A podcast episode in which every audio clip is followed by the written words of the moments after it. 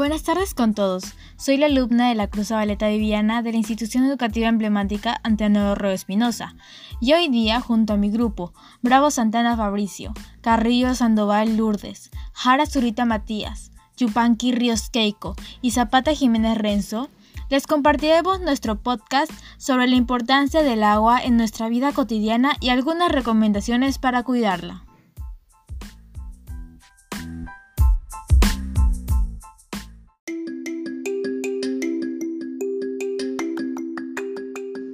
El agua es el elemento más importante para la vida, es fundamental para la vida humana, así como para el resto de los seres vivos que nos acompañan en el planeta Tierra. En este aspecto, este líquido vital constituye más del 80% del cuerpo de la mayoría de los organismos e interviene en la mayor parte de los procesos metabólicos que se realizan en los seres vivos. Además, interviene de manera fundamental en el proceso de fotosíntesis de las plantas y es el hábitat de una gran variedad de seres vivos. Es un recurso esencial para los ecosistemas naturales y la regulación del clima.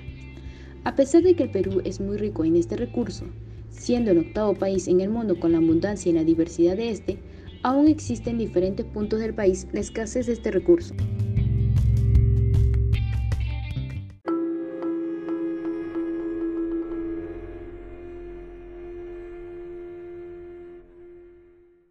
El sábado 4 de septiembre, mientras se probaba el nuevo sistema de alcantarillado de San Juan de Lurigancho, ocurrió un aniego en el cruce de Próceres y Tucilavos, dos avenidas importantes del distrito.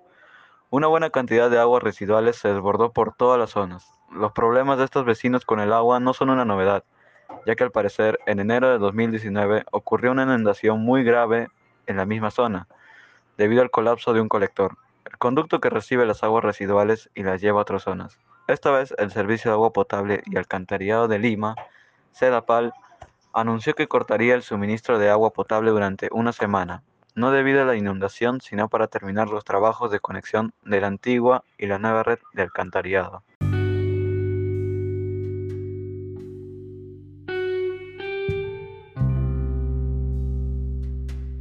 El agua es de suma importancia. Sin embargo, en diferentes puntos de nuestro país existe la falta de acceso a este recurso, significando un gran asunto público para la ciudadanía. Pero, ¿por qué es un asunto público? Veamos, el acceso al agua potable es fundamental para la vida de las personas. Sin ella no podríamos desarrollar con plenitud nuestras actividades diarias y nuestra salud se vería afectada, trayendo consecuencias graves como el origen de enfermedades infecciosas por la falta de higiene que las actividades sociales y económicas se proyecten cada vez con más dificultad. Además, se producen discriminaciones por esta situación.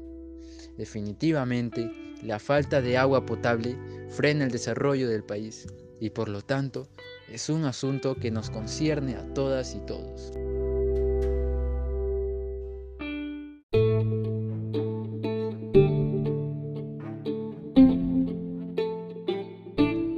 Falta de agua potable en nuestro país es un gran problema. Por ello, debemos de identificar sus causas para poder realizar algo. Sus causas pueden ser contaminación. Este es uno de los principales problemas. Las cosas que generan contaminación pueden ser el uso incontrolado de vehículos, el uso de aerosoles o sprays, etc. El malgasto descontrolado. Las grandes fábricas y empresas suelen malgastar el agua, y no solo ellos, muchas personas también lo hacen. Sequías es un fenómeno que causa la falta de agua por un periodo de tiempo largo. Asimismo, la falta de agua potable también trae consecuencias, las cuales pueden llegar a ser graves. Estas pueden ser enfermedades. Al no tener agua, esto trae múltiples enfermedades a todo organismo vivo. No hay limpieza ni salud. Al no tener agua no se puede realizar limpieza, por lo tanto las bacterias tienen vía libre para poder afectar nuestra salud. Pérdida de cosechas. Al no haber agua, se pierden múltiples cosechas de los agricultores. Discriminación. Al generarse estas situaciones, muchas personas son víctimas de burlas e incluso violencia, afectando a su bienestar emocional.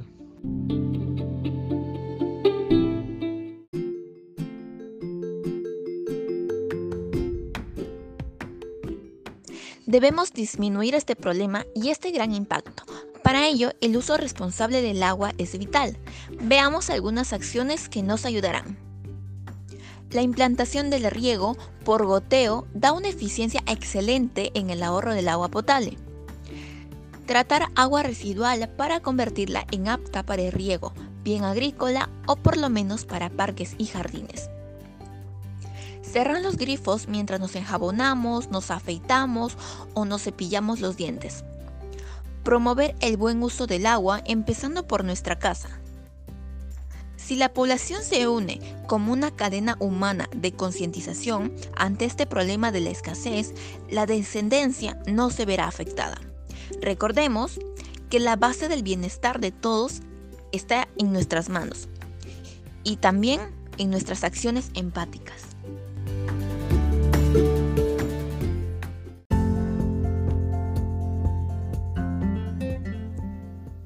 Con todo lo mencionado, podemos decir que el agua es una fuente vital en nuestra vida y la de los demás. Sin ella, ningún ser vivo podría sobrevivir. Por lo tanto, debemos promover su cuidado y valorarla mientras la tengamos. Ten en cuenta la información escuchada y practica las recomendaciones ya dadas. Me despido y recuerda que miles de personas han sobrevivido sin amor, pero ninguna sin agua. Que tenga un buen día. Hasta la próxima.